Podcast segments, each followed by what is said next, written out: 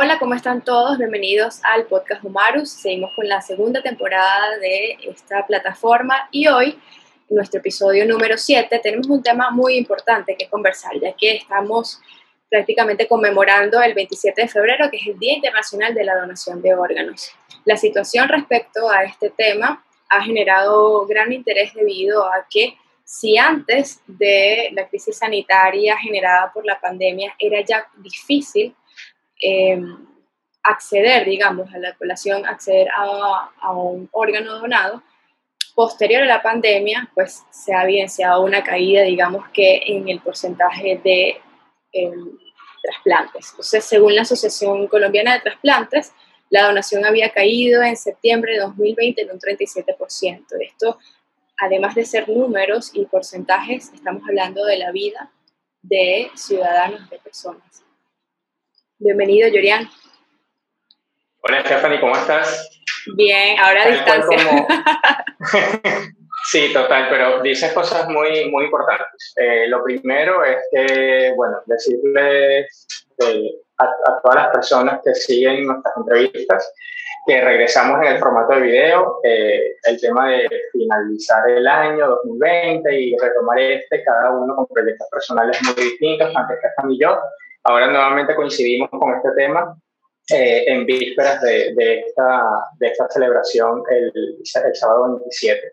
Justamente para hablar de este tema, el invitado de hoy es William Cruz Mususu. Él es médico eh, y eh, es candidato, hizo una maestría en Ingeniería Biomédica de la Universidad de los Andes y actualmente trabaja como médico coordinador operativo de Fundonar Colombia en la red de trasplantes, es justamente de lo que vamos a hablar hoy. ¿Cómo estás, William? Bienvenido. Hola, Jorian. Hola, Stephanie. Eh, muy bien, muchas gracias. Muy contento de estar aquí con ustedes. Muchísimas gracias por esta invitación. Iniciemos quizás con una pregunta que abarca mucho, pero puede colocar en contexto a la audiencia. ¿Cómo es el proceso y cuál es el estatus del proceso de donación de órganos actualmente en Colombia? Bueno, entonces yo siempre arranco, digámoslo así, a hablarles a las personas eh, de donación y trasplantes, eh, poniendo en contexto una cosa de esas que se hacen obvias cuando uno las dice en voz alta. Mucha gente reconoce la importancia de que una persona se pueda trasplantar, ¿cierto? O sea, si uno tiene un familiar, un conocido que está en lista de espera, uno entiende o así no sea un cercano, pero a veces la idea que es difícil vincular a esto es que para que haya un donante debe haber un trasplante, un, trasplante debe haber un donante. Eh, nuevamente, cuando uno lo dice en voz alta suena como obvio, como bueno, claro, pues si quiero trasplantar a esta persona debe haber alguien que dé ese regalo de vida. Digamos que esa es otra de nuestras máximas. Un trasplante, una donación es un regalo de vida. Hay, el, mundo de trasplantes es muy amplio, existen muchas modalidades, pero las podemos dividir como en, tres grandes. Una que es la donación eh, como el cuadro más tradicional, que es cuando una persona fallece y cede sus componentes para que otras personas se trasplanten. Y digamos que esa se divide en otras dos. Una que es cuando hablamos de la persona que falleció en ese concepto clásico de muerte, que es que paró el corazón y pues ya ahí no hay vida. Otra que es la, la que además es la más prevalente de las formas de donación, que es la de eh, la de donación en muerte cerebral o muerte encefálica, que es cuando una persona efectivamente fallece, pero fallece porque su cerebro en su totalidad dejó de funcionar. Este es un tema, digamos, además de los más difíciles de tocar porque son personas las que llegan a muerte encefálica que tienen una lesión cerebral, como les digo, devastadora, pero que su corazón sigue latiendo por un tiempo. Entonces, a pesar de ser una situación supremamente dolorosa, son, personas, son las personas idóneas para donar porque como su corazón, digámoslo así, aún no se ha dado cuenta que la persona ya no está en ese cuerpo, pues le sigue dando sangre a sus órganos. Entonces es una persona que falleció, pero sus órganos siguen vivos. Es un concepto medio contradictorio, eh, pero son, y, obviamente eso lo, digo con toda eh, pues, la precaución del tema, pues son los donantes ideales, porque ya no necesitan sus órganos, ya no están en este mundo con nosotros, pero pues se los pueden ser a otras personas para que vivan. Y la otra donación que les decía, eh, pues es la de donante vivo. Como yo estando vivo, sano, decido cederle componentes anatómicos a otra persona, usualmente un familiar o una persona muy, muy cercana. En Colombia tenemos la donación en muerte encefálica y la donación eh, de donante vivo y algunos casos de parada cardíaca para lo que llamamos nosotros tejidos, que son piel, córneas, eh, tendones, eh, ligamentos y eso. ¿Listo? Pero la más importante, no solo en Colombia, sino en el mundo, es la donación en muerte encefálica, que, como les decía, es la que llega a ser un poquito más chocante por el hecho de que es una persona que decimos ha fallecido, pero está ahí todavía en la unidad de cuidados intensivos con, con el corazón latiéndole.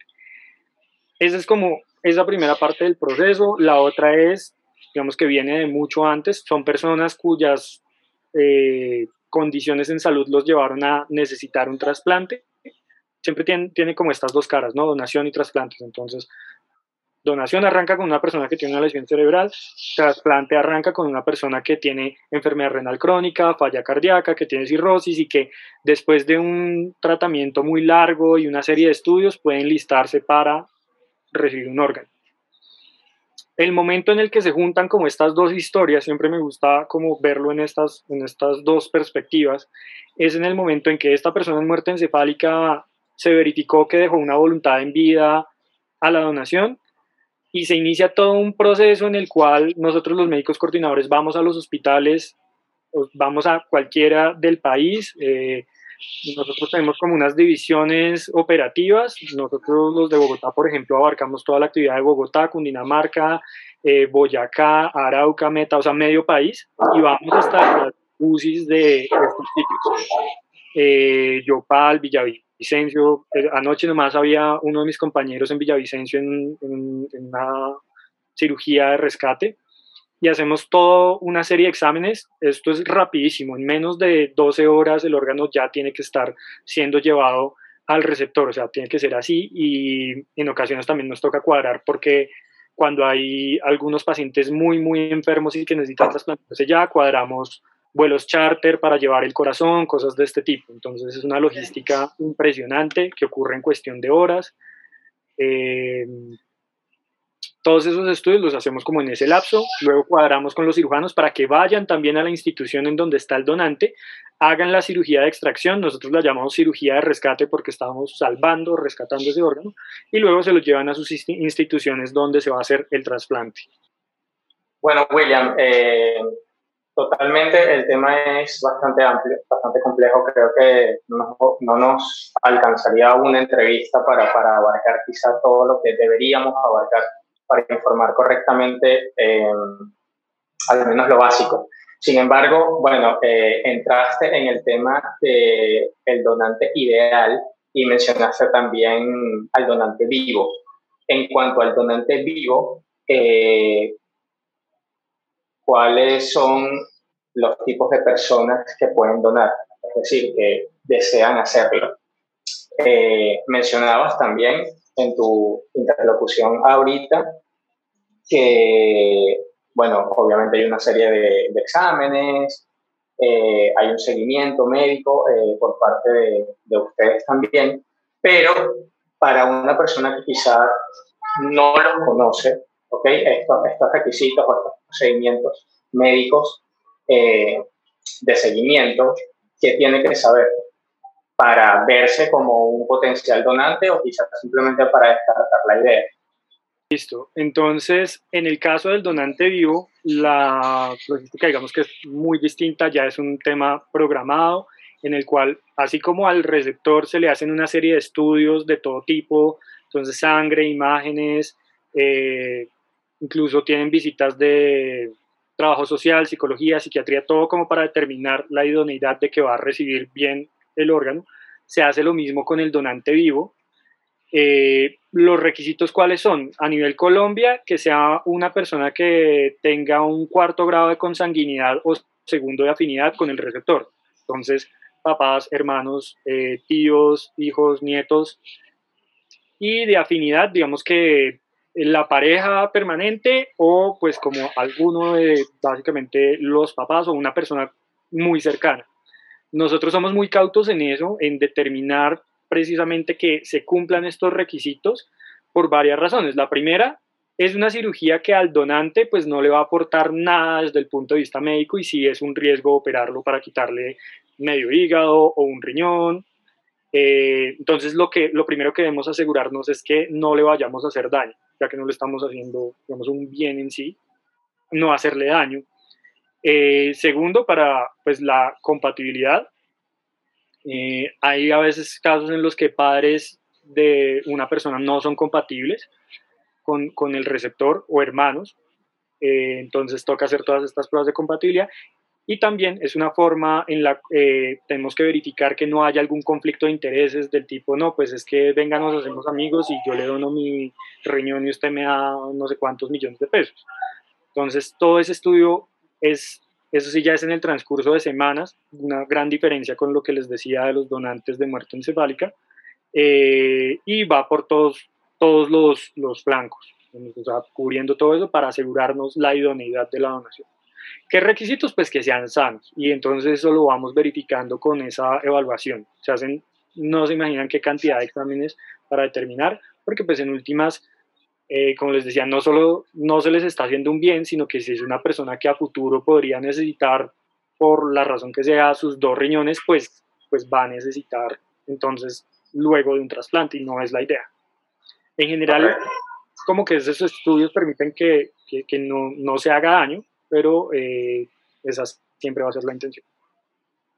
Entiendo. Ahora, William, eh, digamos que, ¿cuáles serían esos retos principales que tendría que enfrentar o que superar eh, el proceso, la lucha por la, obtener más conciencia sobre la donación de órganos? Porque no solamente se trabaja el tema de la capacitación, del acceso, sino, por ejemplo, los mitos que existen alrededor del tema, em, las creencias, las limitaciones religiosas, los prejuicios también que existen respecto a esto. Sí, yo creo que lo puedo resumir como toda esa serie de inconvenientes en como el desconocimiento. Entonces, desconocimiento a veces del personal de la salud de cómo funcionan estos procesos, de cuándo notificar a la red que hay un potencial donante, desconocimiento de la gente de cómo es que funciona esto y que no hay, por ejemplo, en, en Colombia y en varios países, eh, los trasplantes están cubiertos completamente por el plan de beneficios en salud, o sea, nadie tiene que pagar por un trasplante. Eh, entonces, desde conocer este tipo de cosas, uno empieza a, entender la importancia y a comprometerse con la donación. Lo que tú mencionabas, las religiones, eh, cuando uno va a revisar como las posturas de las principales religiones del mundo, la mayoría están a favor de la donación porque lo ven como un acto de misericordia, un acto de amor por el prójimo. Eh, sin embargo, muchas veces la gente ante el miedo, y nos pasa particularmente con los donantes de muerte encefálica, dicen, no, es que si no se va completo, no se va al cielo. Bueno, o sea, esto donde lo dicen, no, es que mi religión me lo prohíbe, como, no, o sea, mm, yo puedo tener posturas personales en cuanto a mi religión, pero pues mi religión nunca me prohíbe la donación. Los cristianos donan, algunos sectores del judaísmo donan, los musulmanes donan, incluso los testigos de Jehová, porque como eh, digamos que el, el, conflicto para ellos es toda la parte de sangre y estos órganos van libres de sangre, entonces no hay inconveniente. Eh, también obviamente una de las grandes luchas hoy en día es con las fake news, eh, todo este tema de que aparece un post en Facebook de a estos dos niños los encontramos sin órganos en una carretera. Si uno, si digamos, a través de conocer el proceso, se da cuenta de que eso no es posible, no es simplemente entra cuchillo, sale hígado y se lo pongo a otro, sino que hay una gran infraestructura y logística detrás. Eh, entonces creo que lo puedo resumir en eso, en desconocimiento y en como el temor a aproximarse a estas cosas. Esa es la gran barrera que tenemos. Y justamente desde el desconocimiento viene un gran problema, ¿no? Eh, por ejemplo, quizás quienes, quienes no conocemos del tema, eh, como tú, eh, finalmente, bueno, a eso te dedicas, pero desde esa eh, ignorancia también de no saber cómo funciona y de qué manera funciona, eh, cómo funciona a nivel público, a nivel eh, privado, vienen una serie de mitos increíbles. Viste eh, en el punto con uno que es justamente lo que te quiero preguntar. Mucho se habla de tráfico de órganos. Entonces, queda claro que para traficar órganos, como bien comentaba, no es que, bueno, el cuchillo, saco el órgano y ya está listo para, para venderse en un mercado negro, como, como bien se dice, o, lo que sea. Por el contrario, eh, el tráfico de órganos, eh, pues, existe. Bueno, digamos que el tráfico de órganos, hay como dos cosas importantes. Usualmente cuando uno habla de tráfico de órganos, e incluso eh, lo vemos a veces en, en, el personal de la salud, que se imaginan eso, lo de la bañera y entonces amaneció en latina con hielo, con, no, mira, tienes que ir. Es el cuento más común, es el cuento más frecuente el más común, pero es el más, el más falso. Eh, cuando hablamos de tráfico de órganos nos referimos principalmente al hecho de personas que, que pagan porque un donante en muerte encefálica eh, pues les llegue a ellos, cosas de este tipo. Eh, sin embargo, no solo Colombia, sino pues los países a nivel mundial hemos estado trabajando de forma muy, muy intensa en lograr estrategias para que no haya tráfico de órganos y por ahí derecho otro que no es como tal tráfico, no lo llamamos así, sino que tiene una categoría aparte que es el turismo de trasplantes, que es yo voy a otro país y me, me, me trasplanto con donantes de ese país. Em, hay algunos países en los cuales, que digamos, eh, su regulación permite más fácilmente llevar un control de lo que ocurre. Digamos, en Colombia, afortunadamente, a pesar de todos estos cuentos que uno escucha, no se han registrado casos de tráfico de órganos. Siempre que se hacen las respectivas investigaciones, pues se arroja es que surgió ese, ese comentario del desconocimiento. Eh, nuestra red ha crecido, digamos, muy, muy, no, no, tan rápido como uno quisiera, pero eso a su vez, digamos que el lado bueno de eso es que nos ha permitido llevar un control súper estricto del tema y no se trasplanta un órgano en Colombia sin que uno sepa, porque además los requisitos logísticos y todo no lo permiten. Turismo de trasplantes en Colombia eh, tampoco lo hay, como de, no, yo soy eh, gringo y voy y me estoy dos meses y esto en Colombia me trasplantan. No, en Colombia todos los colombianos tenemos derecho a trasplantarnos eh, y si se trasplanta a un extranjero es porque es básicamente ciudadano colombiano, es decir, que ha certificado una residencia mayor a dos años y que ya recibe esos derechos de cualquier colombiano. Eh, sumado al compromiso de que pues va a seguir siendo colombiano, no es como vengo y me voy a esto. Sí, exacto. No, y que eh, además el, Estado ha, digamos que impulsado una ley desde hace varios años, creo que la última que fue decretado, la actualización fue en 2016, em, y justo plantean eso, ¿no? Ahora, te preguntamos, en tu opinión, ¿qué tan efectivas o han sido, digamos, estas campañas de donación por parte del Estado, considerando todo este proceso de desconocimiento y de fake news que, digamos, eh, resta, ¿no? Como esfuerzo, participación, no solamente en el sector, sino también en la población. Eso es, digamos que la ley que mencionas es la 1805, es una, una ley pilar para nosotros que es la que amplía la presunción legal de donación, es decir, así como existe la presunción de inocencia, que yo soy inocente hasta que me demuestren lo contrario, lo que nos dice la ley es, no es que obligue a la gente a donar, sino que nos obliga a tener esa conversación. Yo tengo todo el derecho del mundo a negarme a donar, es mi derecho, es mi cuerpo. Lo que nos pide la ley es expréselo en vida. Y si no lo expresa, vamos a asumir que usted es una persona con ese nivel de generosidad para eh, donar. La campaña como tal, vimos que funcionó, eh, sin embargo, lo que nos dimos cuenta con, con la ley es que lo que más ayuda a que haya donación es que el tema esté en boga, que estemos hablando todo el tema de donación y de trasplantes. Mm, como les decía, la ley no obliga a donar, o sea, no es en contra de la voluntad de la persona que acaba de fallecer. Eh, nosotros seguimos haciendo como la consulta con la familia porque muchas veces no hay algún documento que nos diga si deseo donar o no, sino nos toca acudir a la familia a conocer los deseos de la persona. Y lo que nos hemos dado cuenta, además, a partir pues, del surgimiento de la ley, es que las familias así no estén de acuerdo con la donación, si la persona en vida dijo yo sí quiero donar, respetan ese deseo así ellos estén totalmente en contra. Y eso hace parte también como de esa desinformación que hablábamos, como el no, el, pensar que la ley obliga a donar y que, como me lo han dicho en algunos casos, no es que usted va a, a, a obligarme, va a ir a sacarle todo y me va a entregar todo en pedazos, no, eso no es así, nosotros siempre seguimos un conducto regular, parte de ese proceso que les describí al inicio era que nosotros llamamos al Instituto Nacional de Salud a consultar esa lista de voluntades y si la persona dijo no, nosotros cerramos el caso ahí, no, no hacemos más. Y esa desinformación es peligrosísima además, porque o sea, desde, desde, desde el tema de los mitos que hablábamos hace rato hasta el tema de no saber. ¿no? Porque es como, eh, como acabas de mencionar también, eh, el problema es que no se habla de eso.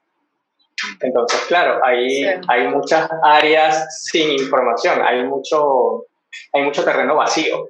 Entonces la gente no lo sabe, la gente no conoce, la gente no, no tiene ningún tipo de idea de cómo funciona el sistema, eh, de qué hacer en caso de, de, querer, a menos que, bueno, desafortunadamente te toque eh, eh, o te veas en la necesidad de un órgano. Ahí es cuando, oye, no tengo ni idea, pero me toca. Y creo que solamente las personas que han pasado por eso tienen información clara. Eh, como, bueno, en este caso tú que, que trabajas con, este, con el tema. mencionaste a las personas que, o a los pacientes que están más bien en lista de espera. Entonces, William, me gustaría saber cuál es la situación de estos pacientes en lista para obtener un órgano y cuáles son las limitaciones en las que se encuentran, bien sea por el sistema o no sé, cualquier limitación que, puede presentarse en algo tan complejo como, como estar a la espera de un órgano.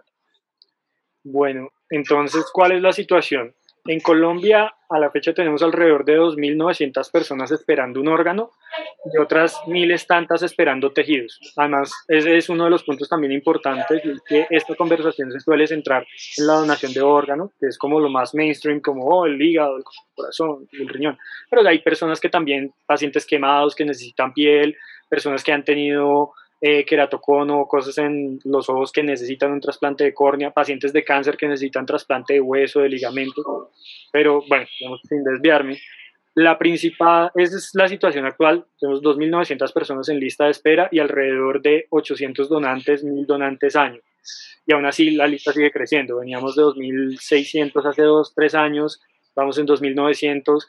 Eh, hay muchas cosas que, que podrían mejorar. Una de esas es, pues, el tema de que desde los mismos hospitales también ellos sepan que pueden participar en los procesos de donación, notificando pacientes, eh, ayudando eh, como en los eh, cuidados no solo al paciente sino a la familia, el trato con la familia, las familias de los donantes también es súper importante. obviamente no podemos obviar, valga la redundancia, el tema que tuvimos el año pasado con COVID se los mencionaba al inicio, los donantes son personas que están en la unidad de cuidados intensivos. En el momento en el que las unidades de cuidado intensivo colapsan por la cantidad de pacientes de COVID, pues no hubo donantes. Eh, fue súper difícil el año pasado para toda esta gente que está esperando un órgano, el sentir que esa esperanza de alguna forma se ve, pues no apagada, pero sí como ralentizada.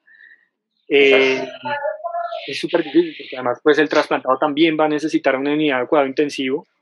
Em, vuelve el tema de la desinformación, pacientes con COVID no pueden donar, lamentablemente así quisieran no pueden donar, porque además parte del cuidado del receptor es pues no ponerle una enfermedad que no tiene, entonces no le íbamos a poner órganos claro. COVID. Bueno, William, y bueno, para agregar información, este, ya nos quedan unos minutos.